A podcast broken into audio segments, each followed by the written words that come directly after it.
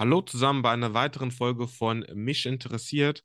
Heute geht es um ein Thema, das viele von uns die letzten zwei, drei, vier Jahre sehr intensiv begleitet hat, vor allem auch medial, und zwar um das Thema Verschwörungstheorien. Ja, mein heutiger Gast, äh, Frau Dr. Felicitas Flade, forscht dazu. Frau Flade, vielen Dank, dass Sie sich die Zeit nehmen, um heute mit mir über dieses spannende Thema zu sprechen. Gern. Danke für die Einladung. Ja, ähm, wir wollen mal ähm, direkt einsteigen. Ähm, so erstmal, was verstehen wir unter äh, Verschwörungstheorien? Was fasst man unter diesem Begriff ähm, jetzt auch gerade in der Forschung zusammen? Genau, also da gibt es sicher sehr unterschiedliche ähm, Definitionen, würde man sagen. Ähm, wir in der Sozialpsychologie, ich schätze mal, das ist auch recht weit gestreute Definitionen, würden sagen, dass es meistens alternative Erklärungen sind zu der so, sozusagen Mainstream-Erklärung und zwar über besondere Ereignisse, ne, meistens negative Ereignisse.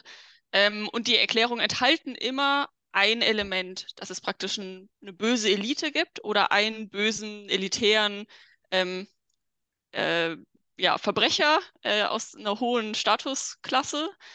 Ähm, und diese Verbrechergruppe oder dieser Verbrecher ähm, be begeht, bereichert sich praktisch selber oder verschafft sich selber Vorteile, indem er praktisch den Leuten, über die diese Person Macht haben, Schaden zufügt. Mhm. Also das ist jetzt so diese allgemeine Definition von Verschwörungstheorien. Also im Prinzip geht es immer ähm, laut dieser Definition um eine ähm, auch unbekannte, nicht greifbare äh, Gruppe oder von Menschen oder auch Einzelpersonen, die im Hintergrund agieren, um etwas für ihre Vorteile zu nutzen, um ein Event für ihre Vorteile zu nutzen. So einfach zusammengefasst jetzt mal aus meiner Perspektive.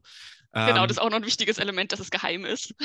also, dass mhm. man es nicht äh, von außen sehen kann. Richtig. Okay. Ja. Ähm, dazu mal direkt die Frage, warum, also warum spielen genau diese Aspekte bei der Definition eine wichtige Rolle? Warum ähm, immer geheim?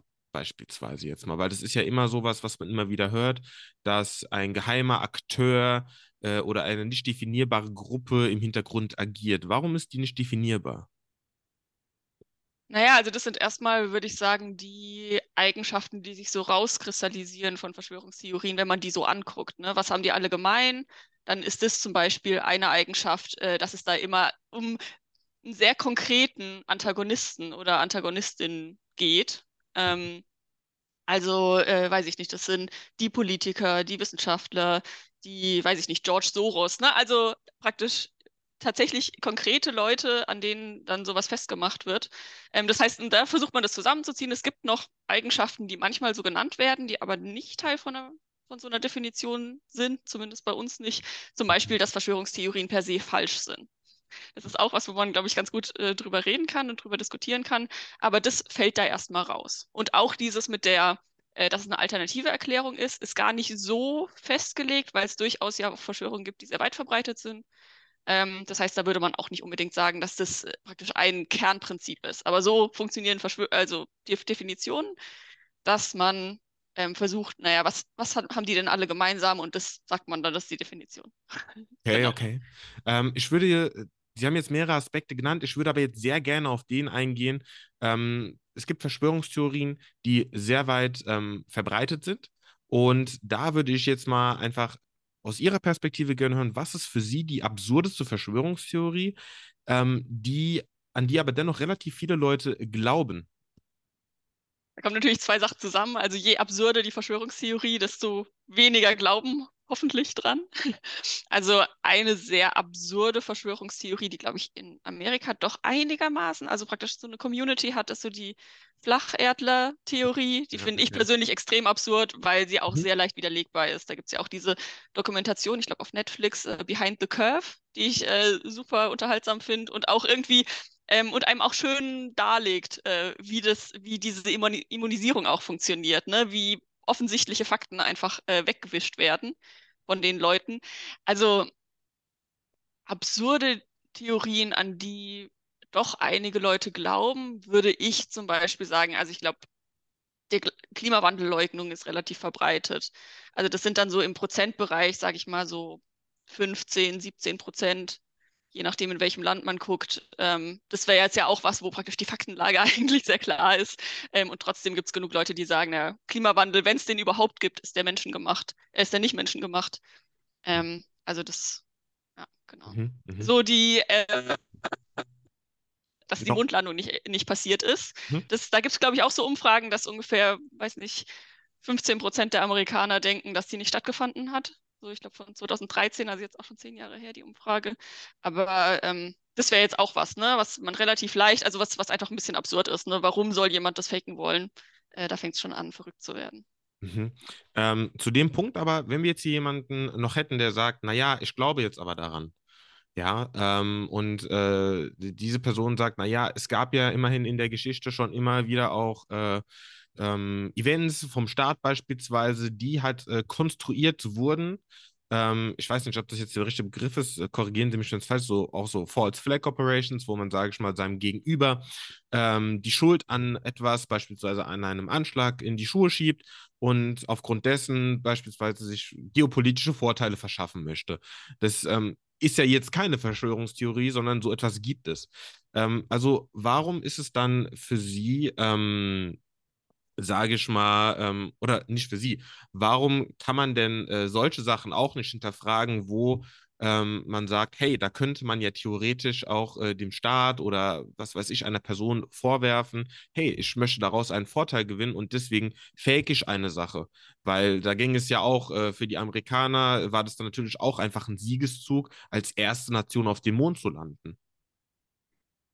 Also prinzipiell ähm, ist es natürlich immer ein schwieriges Spannungsfeld, weil natürlich, ähm, wer Macht hat, kann die auch ausnutzen und mhm. nutzt die auch aus, immer wieder in der Geschichte. Ähm, und deswegen könnte man sagen, es ist natürlich auch funktional, also evolutionär in Anführungsstrichen sinnvoll, ähm, wenn man halt skeptisch ist, äh, ob Sachen immer so stimmen, wie sie sind. Und ich meine, man weiß, dass zum Beispiel Geheimdienste existieren, die, wie der Name schon sagt, Sachen geheim halten und das natürlich auch, sage ich mal, dass man diskutieren kann, dass die das auch mit Grund tun, dass es wichtig ist, dass nicht immer alles gleich offen liegt, dass immer gleich jeder weiß, wer was weiß. Ähm, und deswegen ist es natürlich ein Spannungsfeld, ne? ähm, zu entscheiden, wie viel sagt man und wie viel behält man für sich und wie navigiert man sozusagen durch eine Welt, in der man eben viel nicht weiß und der man auch praktisch der, ähm, der Gefahr ausgesetzt ist, ausgenutzt zu werden. Ja. Und ähm, ich glaube, der Unterschied ist dann darin, dass wenn man was weiß, wie man, also wenn man das wissen kann, ob man das auch annimmt und auf der Grundlage dann auch seine Meinung vielleicht ändert. Mhm, ne? mhm, mhm. So in der Richtung. Also das heißt für Sie, dass wenn etwas ähm, mit Fakten klar zu belegen ist, dann sollte man das akzeptieren. Was ist denn aber, wenn wir jetzt eine Situation haben, wo irgendwie beides äh, nicht so, also wo man jetzt nicht so ganz weiß, wie ist es denn jetzt tatsächlich ähm, gewesen?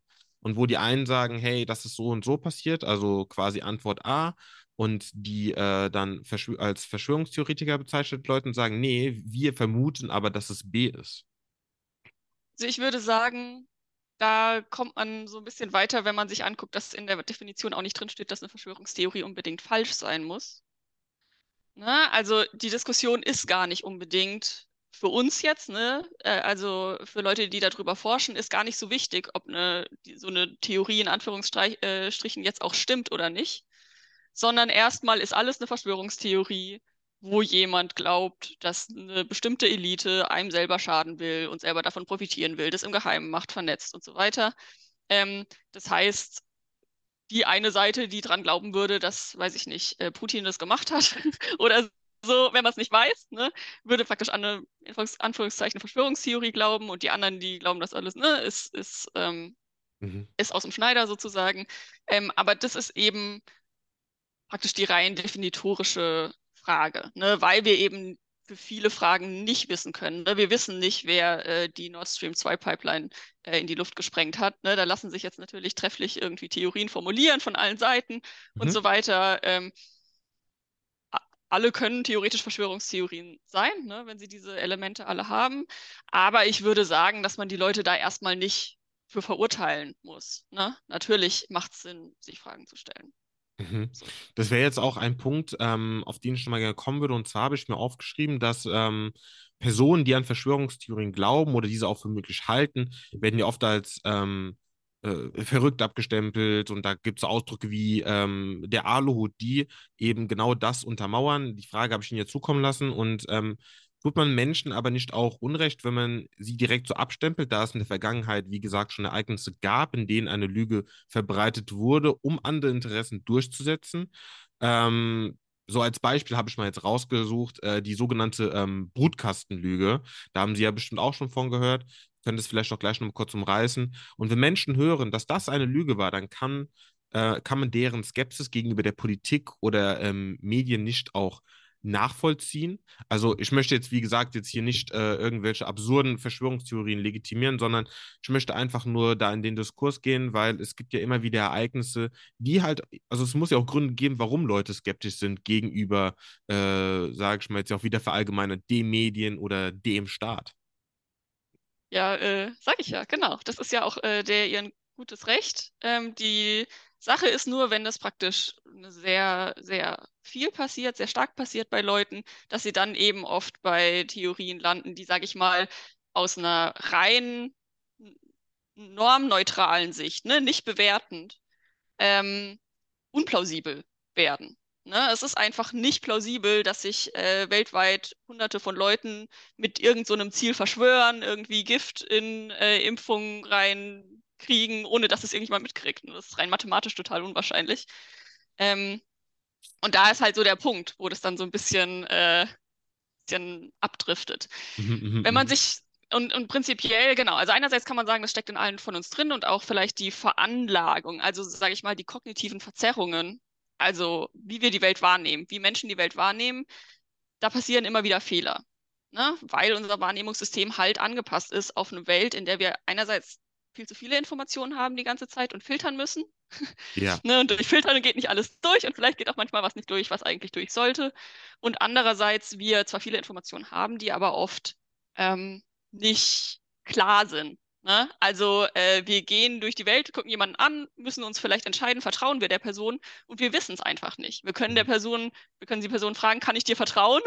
Und die sagt ja oder nein und dann Ja, könnte das eine klare Information sein, aber am Ende könnte sie lügen. Ne? Also so, das ist ja, praktisch, so ist unser Wahrnehmungssystem gebaut, dass es optimalst, optimalst möglich ähm, ja, in so eine Umwelt, ähm, in so einer Umwelt sich zurechtfinden kann, leben kann.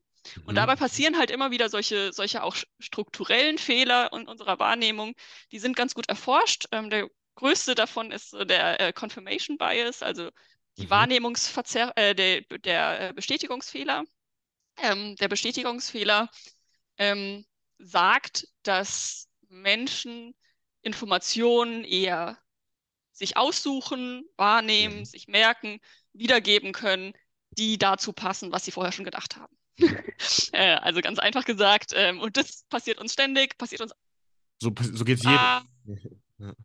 Entschuldigung, So, so, so geht es jedem, sagte ich. Also jeder von uns ähm, möchte ja nicht, zu. auch wenn man es versucht, äh, sage ich mal, von seinem Weltbild 100% abweichen, sondern man schaut ja immer ein bisschen. Äh, hören Sie mich noch? Ja, jetzt wieder eben hat so ein bisschen geknackt. Ah, okay, Also wenn Sie irgendwie die letzten drei Sätze wiederholen oder so, dann Gar kein wieder rein. Ähm, ich sagte, eine Sekunde, ich mache mal kurz den Vorhang zu, weil es blendet mich auch gerade. Also das schneide ich jetzt zum Beispiel auch nicht raus. Das ist einfach okay. ähm, nee, ich sagte, das passiert jedem von uns. Ähm, denn jedem von uns fällt es schwer, schwer von seinem aktuellen Weltbild ähm, abzuweichen. Also einfach nur die Vorstellung, ähm, was nicht passieren wird, meiner Auffassung nach, dass sich jetzt auf einmal wirklich bestätigt, dass die Erde flach ist. So, das, also das, das würde ich äh, niemals wahrhaben wollen und auch nicht akzeptieren können, weil man einfach, weil dann würde ja alles, an was man geglaubt hat, irgendwie so ein bisschen zusammenbrechen. Ähm, genau. darauf wollte ich einfach ähm, Ja, nochmal hinaus. Aber ähm, Sie hatten vorhin auch noch was sehr, sehr Spannendes äh, angesprochen, dass äh, ja jeder von uns irgendwo ähm, seine Zweifel an verschiedenen Sachen hat. Ähm, aber im Prinzip haben wir ja als äh, Menschheit, es, es, es gibt so ein gewisses Grundverständnis von Dingen, auf das man sich ja einigen muss. Zum Beispiel, dass wir alle an äh, Gravitation äh, glauben und diese auch spüren. Das sind so meiner Meinung nach einfach Das ist so ein Basisverständnis. Ähm, und ähm, dass man beispielsweise, was meiner Meinung nach auch zum gesunden Menschenverstand gehört, ähm, Menschen nicht äh, ganz plump in Kategorien zu teilen sind, einfach aufgrund ihrer äußerlichen Merkmale, ihrer Religion oder sonstigen. Und damit würde ich jetzt gerne auch nochmal auf den nächsten Punkt kommen. Und zwar hört man oft den Begriff äh, Antisemitismus, wenn es um Verschwörungstheorien geht. Warum treten diese beiden Begriffe oft miteinander auf? Und warum äh, werden viele Verschwörungstheorien oft äh, mit, äh, Antisemitisch, äh, mit Antisemitismus ähm, verbunden? Weil es gibt ja schließlich auch Verschwörungstheorien, die damit nichts zu tun haben.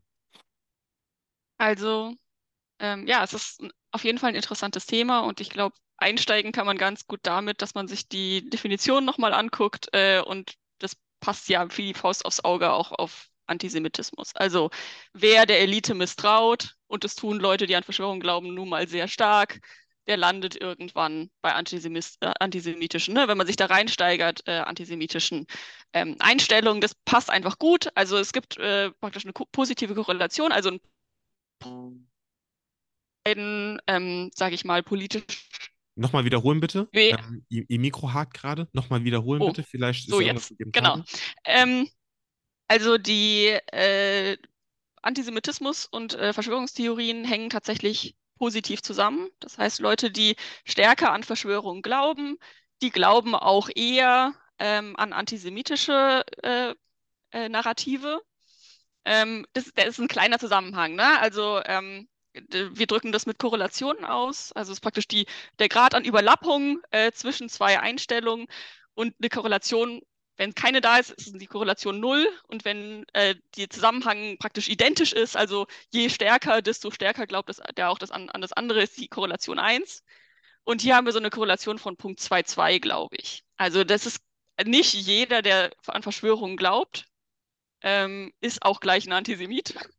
Ähm, aber es ist wahrscheinlicher sage ich mal so, ne? ein bisschen wahrscheinlicher. Mhm.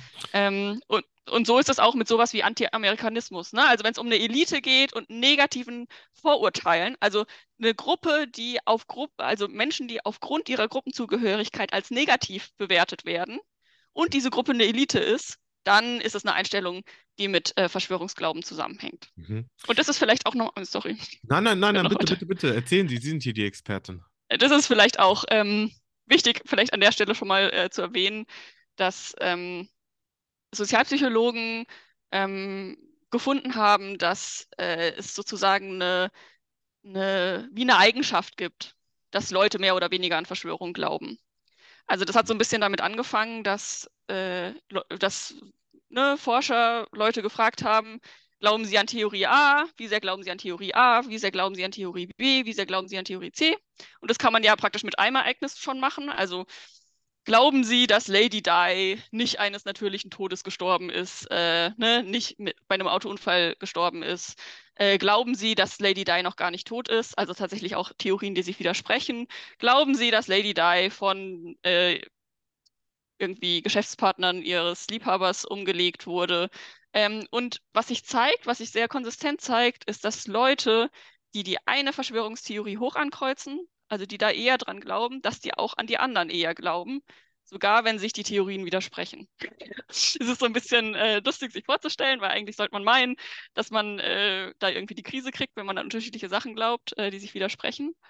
Aber ähm, das ist so eine Grund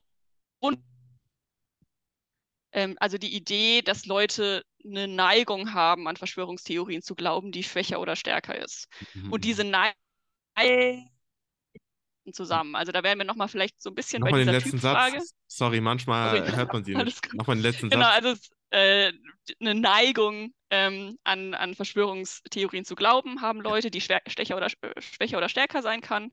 Mhm. Und die hängt auch mit anderen Eigenschaften zusammen. Also zum Beispiel ähm, glauben Leute, die eher an Verschwörungstheorien glauben, haben die auch einen stärkeren Bestätigungsfehler in Studien.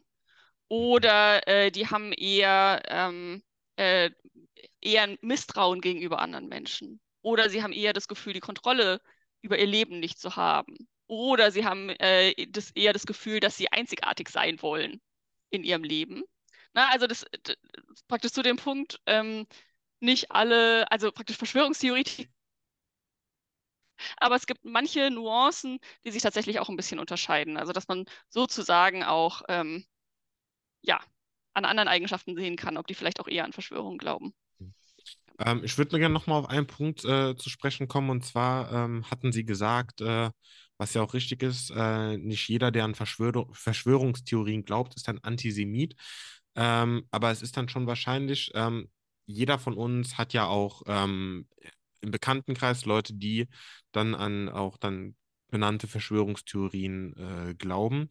Äh, aber da frage ich mich, ähm, wie, also was denn dann als äh, antisemitisch dann äh, in dem Sinne, da gibt es schon auch eine ganz klare Definition, äh, aber halt dann gilt, wenn jemand beispielsweise sagt, ähm, ich, äh, ich glaube beispielsweise, ähm, dass sich äh, ich glaube beispielsweise nicht daran, wie die Pyramiden äh, gebaut worden sind, Beisp äh, als Beispiel. Oder ich glaube, dass äh, Krieg XY ähm, so und so äh, initiiert wurde, um eben das und das zu erreichen. Und da hat doch jemand seine Finger im Spiel.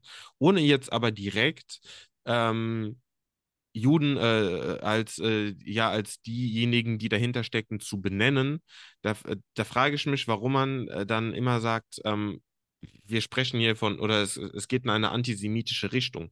Ein Freund von mir meinte mal, ja, man, das ist wie so eine Schablone, ähm, irgendwann kommt man immer dazu, ja, der böse Jude im Hintergrund.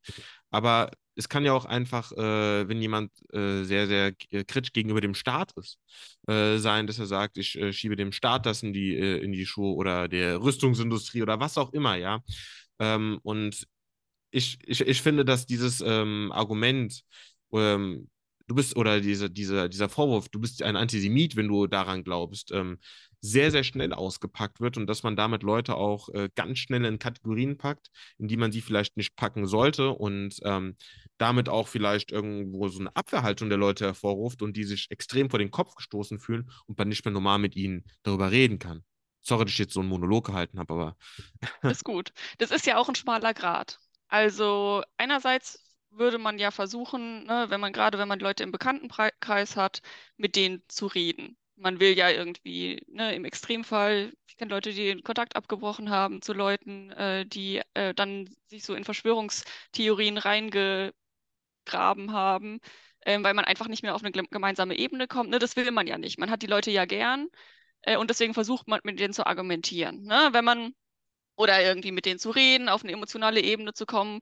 Ähm, und manchmal funktioniert das ja auch. Ne? Also gerade wenn die Leute noch nicht so tief drin stecken, glaube ich, hat man da auch eine Chance, obwohl das natürlich für die Leute selber, also die versuchen zu argumentieren mit den Verschwörungstheoretikern, unter Umständen auch extrem emotional anstrengend sein kann.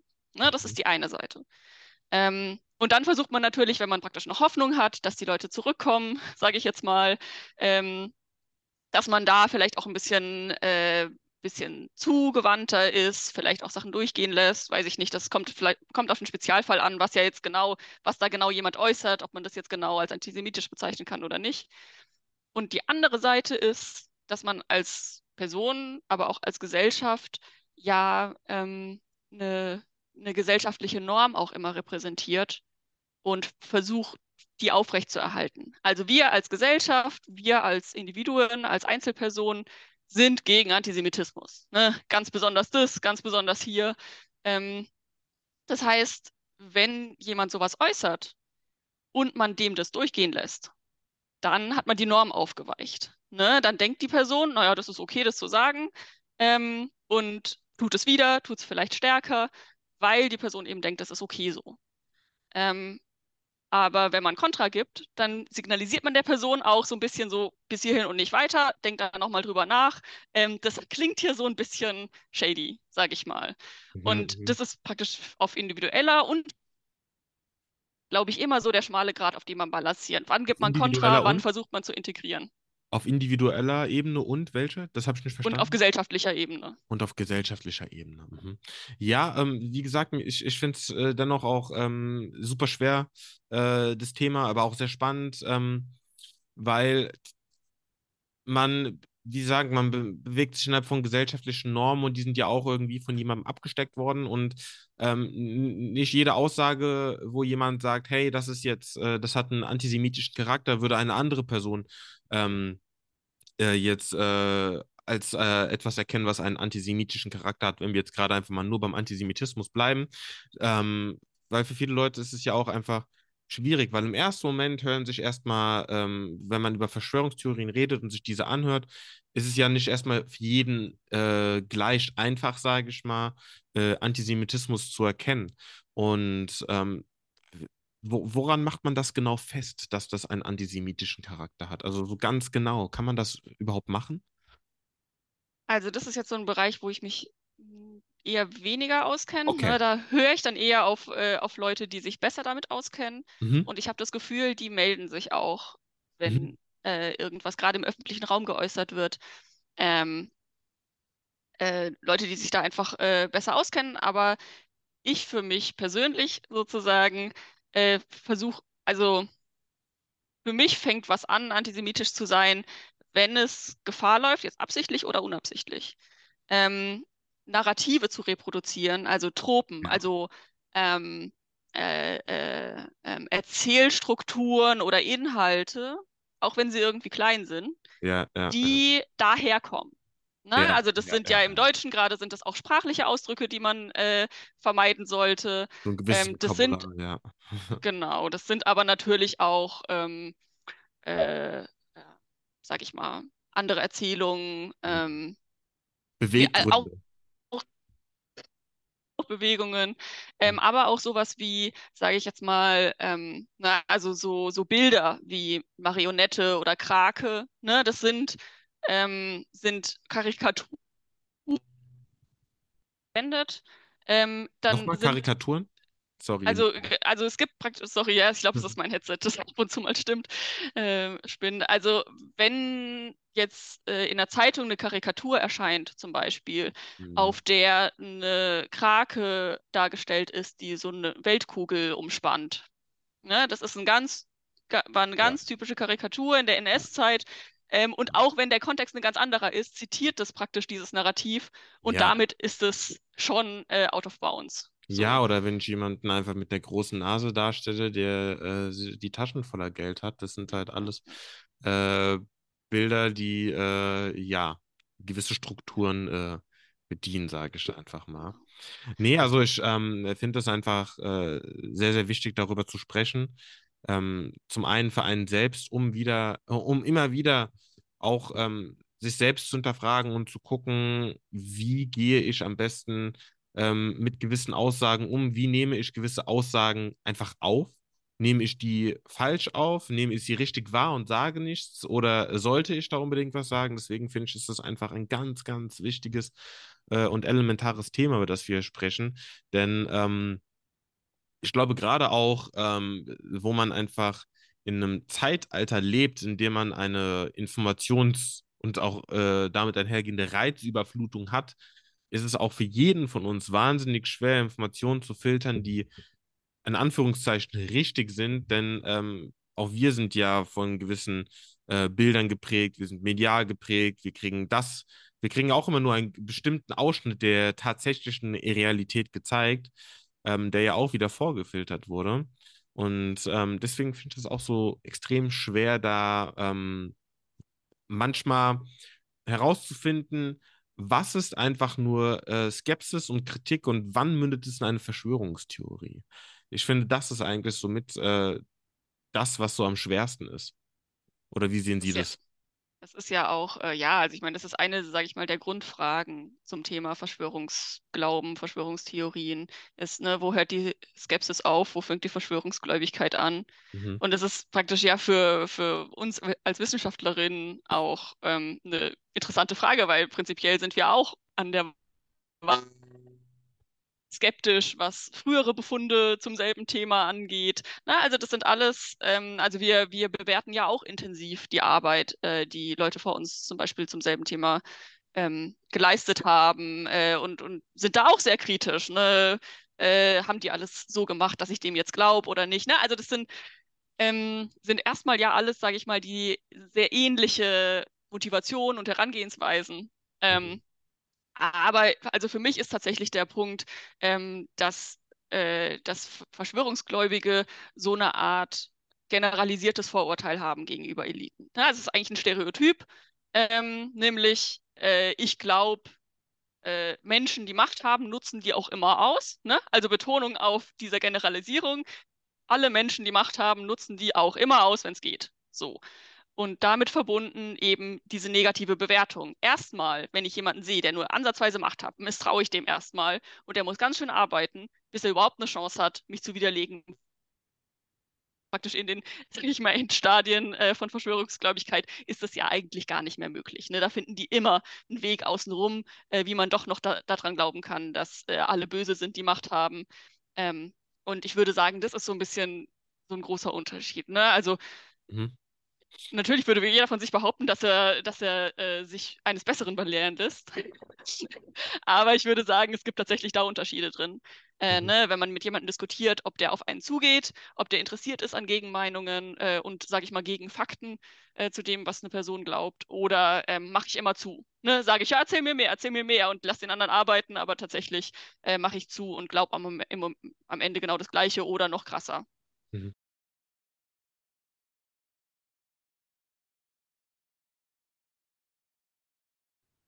Wir ähm, hatten ja jetzt schon sehr, sehr viel zu Verschwörungstheorien gesagt, darüber gesprochen. Was mich jetzt aber nochmal interessiert, auch etwas, was jetzt nochmal in den letzten Tagen aufkam, ähm, generell äh, der Begriff, den gibt es ja schon länger und die Thematik um Verschwörungstheorien. Aber das Ganze ist ja jetzt auch nochmal äh, während ähm, Corona äh, sehr, sehr, sehr zum Thema, also sehr stark als Thema aufgetreten. Bestimmt krieg ich jetzt so eine äh, Covid-19-Infowarnung bei meinem Podcast bei dieser Folge, weil es die Wörter erkennt. Ähm, es hieß ja anfangs, dass die Leute ähm, sehr, sehr skeptisch gegenüber den Impfungen sind. Manche Leute haben auch gesagt, okay, die Menschheit soll dezimiert werden durch die Impfung. Ähm, und äh, aber es gab einfach Leute, die auch wirklich gesagt haben, hey, ich äh, habe Sorge, der Impfstoff ist meiner Meinung nach noch nicht ähm, genug erprobt. Ich meine, wer von uns kann es jetzt auch wirklich bewerten, ob der gut ist oder nicht? Wir sind alles keine Mediziner. Ist halt, also aus, so aus eigener Sicht, aber es gibt halt Leute, die halt eben dazu forschen. Jetzt hat sich aber in den letzten Tagen gab es Berichte, dass es ähm, ja aber halt auch äh, zu Impfschäden kommt, ähm, was dann ja eine Bestätigung ist für die Leute, die ähm, dem gegenüber skeptisch gestanden sind und äh, auf Protest gegangen sind, also für die war das dann eine Bestätigung. Ähm, wie geht man damit um, wenn die Leute dann sagen, ich habe es doch gesagt und das bestätigt ja quasi deren Weltbild und äh, deren Meinung immer wieder. Wie geht man damit dann jetzt um für zukünftige Ereignisse? Ja, also erstmal ein bisschen flapsig gesagt, wir kommen gleich zu dem ernsten Teil. Ähm, wer alles mal als Theorie formuliert, wer alles mal sagt, der hat auch mit irgendwas dann recht am Ende. Ne? Äh, wenn man zwei gegensätzliche äh, Sachen behauptet, dann stimmt am Ende eins von beiden. ähm, und das ist natürlich, also da würde ich sagen, das ist weniger eine Bestätigung für die Verschwörungstheoretiker, ne? Mhm. mhm. sondern eher, naja, irgendwas muss ja passieren. So. Ähm, und äh, genau, deswegen, also wenn, wenn echte Dinge passieren, die Verschwörungstheoretiker auch mal behauptet haben, ähm, können sie das, sich das zwar auf die Fahnen schreiben oder das versuchen, aber letztendlich macht es nicht so einen großen Unterschied und das ist auch nicht unbedingt eine Bestätigung, weil Verschwörungstheoretiker eben nicht überzufällig häufig Recht haben mit ihren Vorhersagen, ne? ähm, sondern ja auch 99 Sachen äh, behaupten, die dann nicht passieren, zum Beispiel, dass alle sterben oder so äh, an der Impfung. Ähm, ja. Ja, äh, Zweitens ist das mit den, also ne, der Begriff Impfschäden an sich, den finde ich an sich schon ein bisschen schwierig, weil die Impfgegner-Szene den tatsächlich auch ähm, produziert hat oder auch viel verwendet ähm, und damit natürlich auch äh, Bedrohung, äh, Bedrohungsgefühle schüren will. Ne, das klingt so, als wäre es so schlimm wie die oder schlimmer als die Krankheit, die man kriegen würde, wenn man nicht geimpft wäre. Äh, sondern, aber das Gegenteil ist am Ende wahr. Ähm, erstens was wirkt, hat auch immer Nebenwirkungen. Na, das sehen wir an sowas wie Homöopathie. Äh, das hat keine Nebenwirkungen, aber es wirkt auch nicht über den Placebo-Effekt hinaus. Ähm, das heißt, es war am Anfang schon allen klar, dass es passieren kann, dass es Impfnebenwirkungen gibt. Da stand ähm. Aber Ja. Ähm, was ist, also, äh, habe ich erst vom ZDF jetzt auch gesehen, in der Tat, äh, dass Karl Lauterbach als Gesundheitsminister gesagt hat, es gibt oder es wird keine Nebenwirkungen geben oder es gibt keine Nebenwirkungen, obwohl uns ja eigentlich allen bewusst ist, dass alles, was wirkt, Nebenwirkungen hat. Das hat er dann ungeschickt formuliert. Also eigentlich haben, also auch wenn man irgendwie es gab ja auch eine Diskussion da, dazu, dass ja. äh, praktisch diese Aussagen dann auch kritisiert wurden, dass das, sage ich mal, ein bisschen zu vereinfacht ausgedrückt war von ihm. Mhm. Ähm, und das war ja auch am Anfang der Pandemie schon. Also ähm, Leute, also Experten, äh, Expertinnen, die äh, Mediziner, Medizinerinnen äh, Impf Impfstoffe entwickeln, die wurden ja von Anfang an, wurde denen die Frage gestellt, und was ist mit Nebenwirkungen äh, und so weiter. Und die haben ja auch alle kein Blatt vor den Mund genommen. Die haben ja auch gesagt, äh, haben auf jeden Fall nicht gesagt, alles wird cool, keiner hat irgendwie Neb Nebenwirkungen davon, ganz bestimmt nicht. Aber sie haben eben immer behauptet, und es war ja auch am Ende, hat sich das ja bewahrheitet, dass diese Nebenwirkungen wesentlich weniger schlimm sind. Ähm, und zwar im tausendfachen Bereich. Also ich glaube, am Anfang, also die ersten paar Wellen, da ist, glaube ich, ein Prozent der Leute, die sich mit äh, Covid infiziert haben, im Krankenhaus gelandet. Das muss man sich mal vorstellen. Ne? Jeder, Hund jeder Hundertste ähm, hatte so schlimme Probleme äh, gesundheitlich, dass sie sich im Krankenhaus vorgestellt haben. Ähm, aber das war ja, also Impfnebenwirkungen, es gab dann, ja, ich glaube, das erste, was aufgetreten ist, waren diese Herzmuskelentzündungen und das waren, glaube ich, zehn Fälle pro 100 Millionen oder so. Lass mich, lass mich lügen. Also äh, vielleicht war es auch ein bisschen mehr. Aber ähm, also das ist praktisch die Größenordnung, über die wir reden. Der, der, äh, der Unterschied, diese Größenordnung. Ähm, und aber also psychologisch spannend ist dann wieder, warum Leute es so unterschiedlich wahrnehmen. Ne? Also warum gibt es Leute, die äh, denken, oh Gott, dann lasse ich mich lieber nicht impfen, ähm, weil dann bin ich am Ende selber schuld, äh, dass ich irgendwie eine, äh, was davongetragen habe. Und es ist Schicksal, wenn ich Corona kriege und äh, davon schlimme Nebenwirkungen habe. Und das ist praktisch auch der, ähm, der psychologische Prozess dahinter. Leute finden es viel schlimmer, wenn sie sich selber aktiv Schaden zufügen oder irgendwie sich Schaden zufügen, was von was kommt, was sie aktiv gemacht haben, was sie selber praktisch sich entschieden und dann gehandelt haben, als wenn sie passiv ähm, sich Schaden zufügen lassen, in Anführungszeichen. Also Leute können besser damit umgehen, sozusagen, dann können die das auf Schicksal schieben oder was auch immer. Das musste halt so kommen, dass ich, äh, dass ich krank werde und sterbe, so in der Art, ähm, weil ich Corona gekriegt habe. Aber ich könnte mir nie verzeihen, wenn es wegen der Impfung war, ähm, gegen die ich mich auch hätte äh, dagegen entscheiden können. Mhm. Ja, also ähm, und das, das ist auch so eine Wahrnehmungsverzerrung. Einfach, ne, das ist rational, macht das überhaupt keinen Sinn, warum wir das eine schlimmer finden sollten als das andere. Ähm, aber so ist es nun mal und das ist halt eine Sache, die bestimmt dazu beigetragen hat, dass äh, Leute so und ja vorher schon, ne, also Impfskeptiker gab es vorher schon, mhm. ähm, die praktisch so eine Panik davor haben, dass sie zu der, zu der einen Person in 100 Millionen gehören könnten, die praktisch äh, so starke Schaden erleidet. Mhm. Wollen wir uns jetzt nicht äh, auch nur an Corona äh, aufhalten. Ich wollte es einfach nur noch mal als äh, Beispiel auch bringen, weil äh, das ja eigentlich das Thema der letzten Jahre war, äh, aber auch genau deswegen vielleicht nicht zu lange drauf äh, aufhalten. Der Begriff, der quillt einem ja auch irgendwann aus den Ohren. Nee, ähm, ich ähm, wollte jetzt auch einfach noch mal so ein bisschen, um das Thema auch abzurunden, einfach mal fragen, wie führt man denn eine Diskussion, wenn man jetzt erstmal mit jemandem ähm, redet und man sagt, hey, das ist eine Verschwörungstheorie, die du hier aufstellst? Und die andere Person sagt, nein, das ist keine Verschwörungstheorie, das ist einfach nur begründet. Oder sie sagt halt, ja, es, es mag äh, gesellschaftlich als Verschwörungstheorie anerkannt sein, aber ich nenne die jetzt Grund X, Y, Z. Ähm, sollte man da einfach auch mal der Person zuhören und sie verstehen, was, also was sie einem überhaupt sagen will, weil ähm, dann kann man da ja auch einfach gegen argumentieren, weil wenn man es erstmal rational runterbricht, sind es ja einfach nur zwei verschiedene Meinungen, die darauf basieren, dass man halt eben einfach eine äh, andere Wahrnehmung der Wirklichkeit hat, so wie es bei jedem Menschen ja erstmal ist.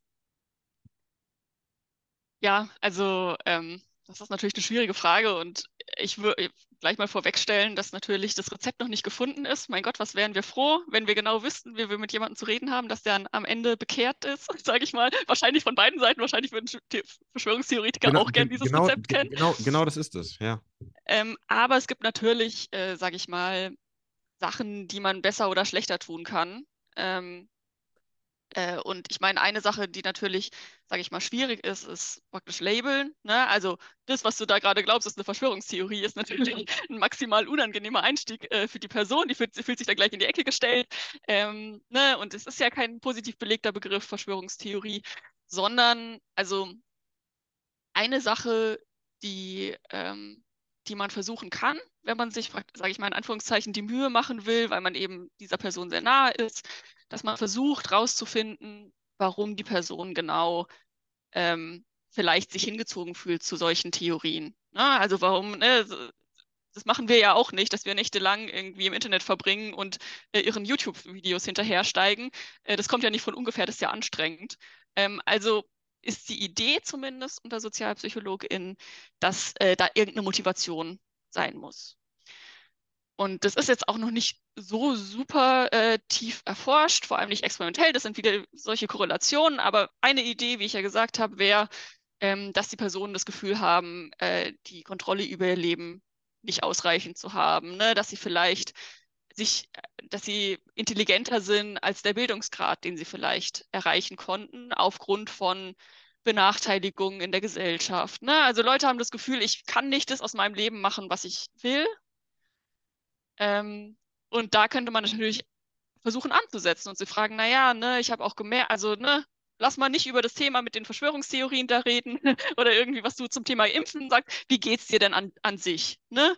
Können wir mal wieder was zusammen machen oder äh, ne, also irgendwie versuchen auf einer emotionalen Ebene, auf einer sozialen Ebene, versuchen die Person anzusprechen, vielleicht, ähm, dass man sich zusammen überlegt, naja, wenn sie meint, äh, ja, oh Gott, irgendwie, ich bin arbeitslos geworden und äh, ne, habe zu viel Zeit, äh, äh, dass man irgendwie überlegt, naja, was könnten nächste Schritte sein für die Person, ne, also praktisch praktische äh, das klingt jetzt auch viel leichter, als es bestimmt ist, ne? aber praktische äh, Hilfe anbieten. Wenn eine Person irgendwie das Gefühl, also wenn man das Gefühl hat, dass eine Person vielleicht nicht so individuell einzigartig sein kann, wie sie will. Ne? Das wäre vielleicht eine andere Sache. Ne? Eine Person hat das Gefühl, in einem Hamsterrad drin zu stecken, ähm, jeden Tag den Verwaltungsjob zu machen ähm, und irgendwie findet sie sich gar nicht mehr selber wieder, ne? weiß gar nicht, was ihre Identität jetzt eigentlich noch ist. Und da kommt das natürlich vielleicht für manche auch ganz praktisch, da so eine Community zu haben, in der man sich irgendwie wohlfühlt. Ähm, äh, ja, also äh, da, dass man da irgendwie was hat, was andere nicht haben, was einen irgendwie besonders macht, ähm, wo man das Gefühl hat, selber Expertise aufbauen zu können, mit denen man andere ähm, belehren kann. So ein bisschen, ne? Das macht ja auch Spaß, Leuten was zu erzählen von Sachen, die man weiß. Ähm, und äh, oder eben, dass einem vielleicht der soziale Anschluss fehlt. Ne? Das äh, ist tatsächlich auch was, was sich so gegenseitig bedingt. Also Leute, die eher einsam sind, äh, neigen vielleicht auch eher dazu, diese Community auch anziehend zu finden. Ne? Da sind Leute, die glauben das Gleiche wie ich, die halten zusammen gegen alle gemeinsamen Feinde, äh, die ihnen Böses wollen. Die treffen sich regelmäßig auf Demonstrationen, äh, die äh, ne, treffen sich vielleicht in, in, ähm, in, in Selbsthilfegruppen oder so. Ne? Also Impfgegner, Stammtische zum Beispiel, gibt es überall in Deutschland über 100 Stück. Ähm, ja. Da ist so ein sozialer Faktor, der vielleicht, ne, wo man auch sagen könnte, naja, ähm, wenn ne, fehlt dir vielleicht der fehlt der, einer Person vielleicht der Austausch, kann man vielleicht daran arbeiten, dass die Person vielleicht andere Hobbys äh, sich zulegt, wo man andere Leute trifft, die, mit denen man sich anfreunden kann. Fangen also so ein bisschen das. Ja, ja das ähm. ist natürlich alles sehr, sehr anstrengend, mhm. sage ich mal, ne, und, und, und schwierig und langwierig. Ähm, aber das ist vielleicht so ein bisschen, bisschen eine Schiene, über die man kommen kann. Mhm. Labeln wir aber nicht gerade auch Leute im Vorhinein dadurch, dass wenn sie erstmal was glauben, was wir für unrealistisch halten und dann direkt nach Sachen schauen, die anders sein könnten. Ah, bestimmt geht es ihnen nicht gut, bestimmt ist dies, bestimmt ist das, bestimmt ist jenes. Drücken wir Leute nicht damit auch schon direkt irgendwo wieder in eine Schublade? Nö, das wäre ja subjektiv. Also es gibt ja auch genug Leute, die richtig krass an Verschwörungstheorien glauben und wo man von außen denkt, äh, die haben doch ein 1A-Leben. Ne? Die haben irgendwie Geld zurückgelegt, die haben ein Haus, die haben ein Auto, die mhm. haben ein Studium, äh, die haben einen gut bezahlten Job, äh, die haben Freunde und so weiter. Ne? Also ähm, ich würde auch gar nicht, äh, ne, das ist auch Ne, wo man sich davor schützen muss, zu sagen, naja, Verschwörungstheoretiker, die sind die, die eh schon am unteren Ende der äh, Gesellschaft leben. Nein, nein, überhaupt nicht. So, ne? War, also, aber die Wahrnehmung kann was ganz anderes sein. Ne? Wenn ich irgendwie, sage sag ich jetzt mal ein bisschen despektierlich als Boomer, äh, das Gefühl hatte, ne, als Boomer-Mann, weißer alter Mann, äh, das Gefühl hatte, immer alles läuft in meinem Leben. Ne, ich habe ein Auto, äh, ich habe äh, immer gute Beziehungen gehabt, äh, ne, sozial, finanziell, alles ist mir immer gegeben worden, wenn ich es haben wollte. Ähm, und plötzlich sagt mir irgendjemand, ich muss eine Masse ins Gesicht machen. Na, also äh, das ist vielleicht schon eine, ein Kontrollverlust für eine Person, wo man von außen gar nicht sagen will, naja, äh, wie ist das denn bitte passiert? Ähm, mhm. Aber wo jemand eben, und das, das meine ich tatsächlich ernst, also wo man auch ernst nehmen muss, okay, ähm, für dich ist es tatsächlich jetzt gerade, ne, also mir hat die Maske nie was ausgemacht, aber das heißt nicht, dass ich nicht anerkennen kann, dass anderen Leuten die Maske durchaus auch krass was ausmachen konnte. Ne? Und dass ich denke, naja, für die Leute hat es tatsächlich einen sehr großen Unterschied gemacht, dass man die jetzt mhm. weglassen darf. Ähm, und das kann ich anerkennen und valide finden. Mhm. Ne? Das kann ich, kann ich akzeptieren und tolerieren ähm, und mich für die Person auch freuen, dass es jetzt auch wieder anders geht. So, ne?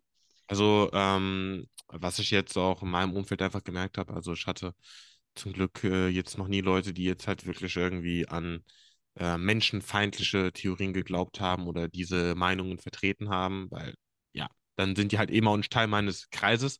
Ähm, aber äh, bisher habe ich einfach gemerkt, wenn man einfach abweichende Meinungen hat oder Vorstellungen von, wie die Welt funktioniert, es ist immer eigentlich so mit das Beste, wenn man einfach mal der Person zuhört und einfach auch mal fragt, warum denkt man die Person so? Ich werde auch gefragt, warum denkst du so? Weil man muss ja auch mal verstehen, warum denkt eine Person äh, so, wie sie denkt? Warum ist sie so, wie sie ist? Warum handelt sie so, wie sie handelt? Denn das sind ja alles ähm, subjektive Erfahrungen, die wir in dieser Welt gemacht haben und deswegen ist ja auch jeder wieder andersrum gepolt. Ich ähm, für mich persönlich ist es halt immer so mit ähm, der beste Ansatz, dass man einfach versucht, über alles zu sprechen, solange es nicht ähm, in eine ähm, ja, menschenfeindliche Richtung geht. Denn äh, ich hatte ja vorhin schon ähm, angesprochen, dass man irgendwo so eine Basis braucht, auf der man äh, sich unterhält. Und für mich beginnt diese Basis dort, dass ähm, ja alle Menschen erstmal äh, gleich sind in ihren Rechten und dass diese auch gewahrt werden müssen und dass niemand eben äh, aufgrund seiner Rasse, aufgrund seiner Äußerlichkeiten ähm, oder Kultur, Religion, was auch immer, äh, angefangen werden darf. Und ähm, sobald es in die Richtung geht, dann ist da für mich die Diskussion natürlich auch sofort beendet. Aber ansonsten denke ich, kann man, sollte man erstmal auf eine Person zugehen und fragen, warum denkst du das überhaupt? Und äh, ja, also ja. wie gesagt, ich, ähm, ich finde das auch ein sehr, sehr spannendes, ein sehr, sehr schwieriges Thema weil ähm, man hat ja auch immer irgendwo selber dann theoretisches Denken. Äh, wenn das eine, Versch also man sagt, das ist eine Verschwörungstheorie, dann hat man ja, also sagt man ja selber quasi, das, woran ich glaube, ist ja richtig oder eher richtig. Und ähm, da finde ich es auch immer super schwierig, so den, den Grad zu halten, so dass man selber immer diesen Wahrheitsanspruch hat. Und ähm, da ja. ist jetzt auch gerade vor ein paar Tagen äh, ein, äh, ein Paper, also ein, ein, wissenschaftlicher Artikel rausgekommen von äh, KollegInnen von mir, ja. die das nochmal grundsätzlich aufrollen und sagen, naja, also alle diese Wahrnehmungsverzerrungen, die wir so erforscht haben über Menschen, lassen sich auf ganz wenige Prinzipien runterbrechen, nämlich äh, ich habe eine Vorannahme, also ich, es ist irgendwas, was ich vorher schon glaube, und dann wird es ergänzt durch entweder glaube ich, dass, also ne, ich, ich, äh, ich nehme Informationen weiter auf. Ähm, und die müssen aber praktisch durch meine Wahrnehmung, durch, dass ich entweder selber meistens recht habe, dass meine Gruppe meistens recht hat, dass ich im Prinzip ein guter Mensch bin und dass meine Gruppe im Prinzip eine gute Gruppe ist. Ne? Also moralisch ähm, positiv und auch ähm, von der Wahrnehmungsakkuratheit. Ähm, also ne, im, im, Prinzip ist alles, was ich wahrnehmen kann, so schon einigermaßen richtig. Ne? Und durch diese Kombination Vorannahme plus ich bin gut oder ich habe meistens eine richtige Einstellung, mhm. ähm, muss das alles durch. Und das ist natürlich, äh, genau, ne? Und das ist uns allen gleich. Ähm, und macht die Sache natürlich in dem Fall dann auch oft ein bisschen schwierig. Und das finde ich eigentlich auch, ein, auch eine schöne Grundlage in so Gesprächen mit so Leuten, weil wenn die noch nicht total abgedriftet sind, kann man, finde ich, auch gut zusammen auf die Suche nach Informationen gehen. Mhm. Also ähm, ich habe zwar irgendwie die Neuigkeiten äh, zu, zur Pandemie wiederum oder irgendwie zu anderen Themen. Ähm, glaub, also glaube ich, dass ich das einigermaßen gut verfolge. Aber äh, ich bin natürlich auch immer offen für neue Informationen. Mhm. Ne? Und die kommen gerade dann, wenn die eben herausgefordert werden durch Leute, die andere Meinungen, Einstellungen haben. Mhm. Ähm, und ich finde, ich meine, das Internet hat alle Informationen. Ne? Da kann man zusammen reingehen und gucken, naja, hattest du recht, hatte ich recht? In Naja, welchen alle Aspekten hatten wir vielleicht bedeutet recht? ja äh, richtig und falsche. Aber dann ist es halt, also dann, dann praktisch braucht man wieder diese Grundlage und die Grundlage Ja. ist für mich, finde ich, auch nicht nur, ähm, äh, also natürlich auch, aber nicht nur, alle Menschen sollte man irgendwie gleich und gut behandeln und Würde des Menschen und so weiter, sondern auch, wir brauchen irgendeine faktische Grundlage. Also Ja. wir müssen uns zum Beispiel darin einig sein, dass ähm, tausend Wissenschaftler, wenn die eine gemeinsame Meinung haben, eher recht haben als einer. Ne, das ist sowas. Die Äh, Wahrscheinlichkeit ist auf jeden Fall sehr, sehr, sehr, sehr hoch. genau, nee, also ist so. Ja, ne? ja. Also, äh, also Ja. äh, so funktioniert Wissenschaft, dass man, äh, ne, das ist nämlich nicht so, wie, glaube ich, das oft dann auch konstruiert wurde, dass man, äh, dass alle weggekegelt werden, die eine alternative äh, Befunde haben oder sowas überhaupt nicht, sondern das wird überprüft und überprüft, bis die meisten Leute davon überzeugt sind. Manche sind natürlich auch in der Wissenschaft unbelehrbar, ähm, aber das ist halt die Sache, ne? Wenn, wenn Verschwörungsgläubige sehr stark diesem einen Arzt glauben, der diese eine Meinung hat und niemand anders hat die Meinung sonst, dass Impfen super schädlich ist und so weiter. Ähm, und, und wir praktisch diese Grundlage nicht haben, dass den tausend anderen Ärzten geglaubt wird oder den tausend anderen äh, Mhm. medizinischen Wissenschaftlern, die an Impfungen forschen. Dann kann ich mit der Person auch schlecht reden, ehrlich gesagt. Also das sind praktisch ne, die, die emotionale Seite. Wir sollten alle gut miteinander umgehen. Und wir sollten aber auch ähm, ne, zum Beispiel der Meinung sein, dass bestimmte Medien vertrauensvoller, äh, vertrauenswürdiger sind als andere Medien. Ähm, und ne, weil wenn da Einigkeit ist, dann kommt man auch weiter. Ähm, genau. Und es sagt nicht, dass bestimmte Medien so, dass, dass man denen alles glauben sollte. Überhaupt nicht. Ne? Alles geht durch Filter durch, alles ist mit äh, Meinungen irgendwie verbrämt, aber manche eben sehr viel mehr äh, und so stark, dass sie sogar Fakten leugnen Mhm. ähm, als andere. Eine Frage hätte ich da jetzt noch zum Abschluss. Ähm, ich würde am liebsten noch tausend Fragen stellen äh, und halt immer wieder einfach aus Prinzip mal hier Kontra geben, da Kontra geben, aber sonst haben wir ein ellenlanges Gespräch und ähm, das hören die Leute dann auch sonst gar nicht mehr. Ähm, da ist nochmal die Frage, äh, wenn wir jetzt, sage ich mal, uns auf nationaler Ebene bewegen, dann sagen wir, es gibt vertrauensvolle Medien und es gibt weniger vertrauensvolle Medien und da gibt es welche, die sollten wir eigentlich gar nicht als solche bezeichnen. Ähm, aber sobald wir uns außerhalb des nationalen Kontexts beschäftigen, außerhalb der nationalen Grenzen, sagt man ja auch schon wieder, diese Medienquelle ist vertrauenswürdig und diese Medienquelle ist jetzt nicht vertrauenswürdig, weil die aus dem und dem Land kommt und da ist der und der an der Macht. Aber die Leute sagen dann ja, aber die Leute in dem Land, über das wir dann sprechen, sagen ja auch wieder was anderes. Also wo fängt man dann an, auch zu sagen, okay, die Person glaub, äh, oder schaut äh, ähm, vertrauenswürdige oder nicht vertrauenswürdige Medien? Also wie, wie handeln wir das? Weil jeder sagt ja auch für sich in, in einem anderen kulturellen, in einem anderen globalen Kontext, das ist vertrauensvoll und das ist nicht vertrauensvoll. Also Würdig, ich, denke, vertrauenswürdig. ähm, ich denke, am Ende bleibt uns nicht viel mehr, als, ähm, als zu gucken, wo ist die Presse frei. Mhm. Und die Presse ist bestimmt nirgendwo zu 100% frei, aber es gibt ja sehr große Unterschiede. Ja, ich glaube, Und dann, äh, und dann ist ja auch, äh, genau, also ne, frei in dem Sinne, dass äh, Journalisten selber entscheiden dürfen und Journalistinnen über was sie recherchieren und schreiben, was sie, wie sie die, die Fakten bewerten, die sie finden, ähm, wie frei sie auch Zugang haben zu Informationen. Ne? Werden sie rausgeworfen, stehen sie vor verschlossenen Türen oder wird ihnen Zugang gewährt? Ähm, wären sie, ich glaube, eine, in diesem Presseindex ist, glaube ich, eine ähm, Dimension auch, äh, wie viel Gewalt äh, Menschen von der Presse erfahren müssen und so weiter. Äh, und da gibt es ja auch sehr, sehr große Unterschiede. Und also Fall. genau, freie Presse ist das eine und wenn die Fre Presse frei agieren darf, glaube ich, ähm, ist es eigentlich fast immer so, dass sie dann versuchen, das praktisch, da gibt es natürlich auch eine große Varianz, aber ähm, dass, dass praktisch bestimmte Regeln befolgt werden, ne? dass man seine, seine Quellen, äh, dass man immer mindestens drei Quellen braucht, um irgendeine Tatsache äh, zu bestätigen, bevor man sie berichtet. Ne? Das ist natürlich auch, gibt es Leute, die sich mehr oder weniger dran halten äh, oder ne, ähm, Quellen oder auch JournalistInnen. Ähm, aber das sind, finde ich, solche, solche ähm, Sachen, nach denen man schauen kann. Ne? Da kann man natürlich auf, auf nationaler Ebene schauen.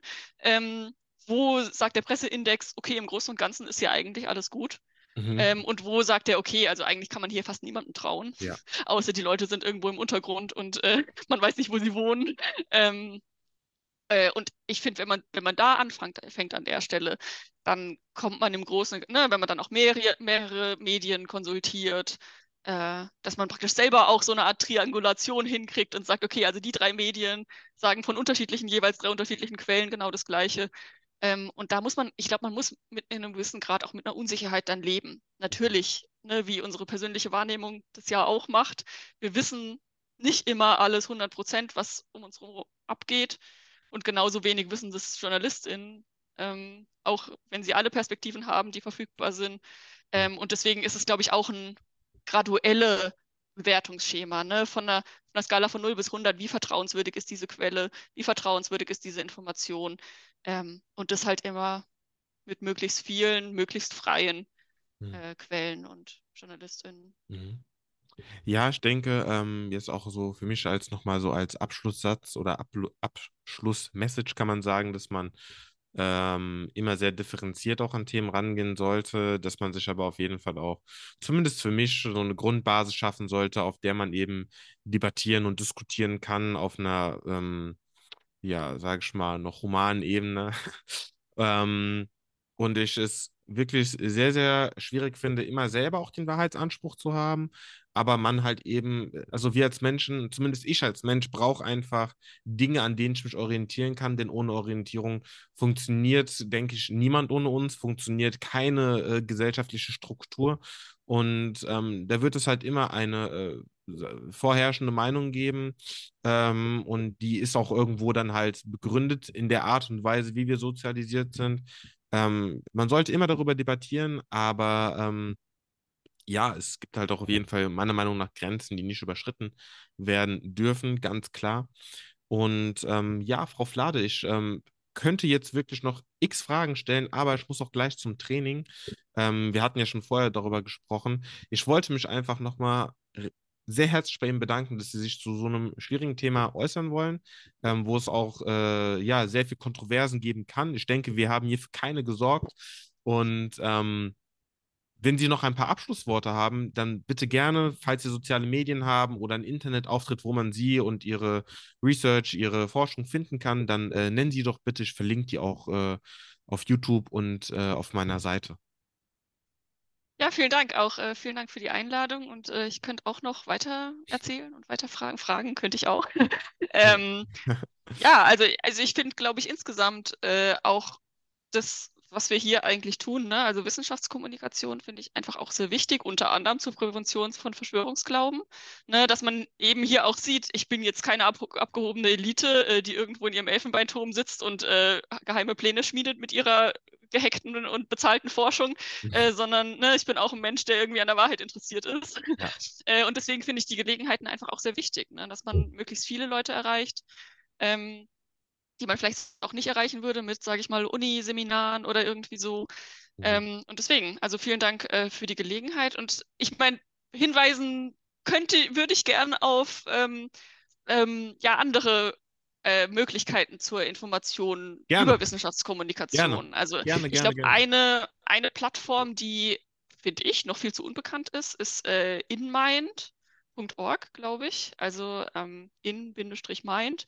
Das ist äh, so eine Art Psychologie heute, aber von echten SozialpsychologInnen, äh, die selber Artikel schreiben, aber praktisch für die Allgemeinheit, also in, sage ich mal, nicht so fachhochdeutsch und verständlich. Äh, äh ähm, Kein Beamtendeutsch. Und, genau, keine Fachsprache, also nicht so viel Fachsprache, aber ja, wenn ja, Fachsprache, ja. dann mit Glossar und so.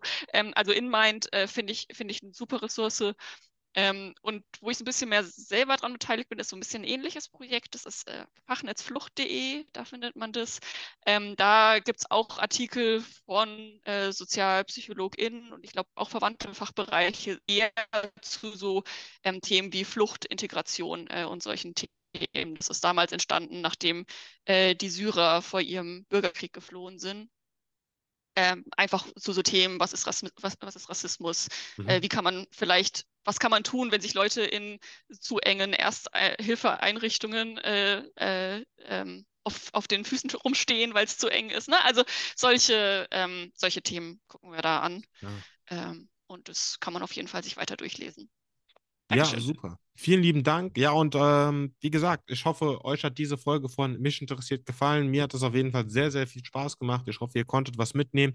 Wenn ihr konstruktive Kritik oder von mir aus auch keine konstruktive Kritik, sondern nur Kritik zu äußern habt, gerne her damit. Äh, setze ich mich gerne mit auseinander und wir sehen und hören uns bei der nächsten Folge. Bis dann.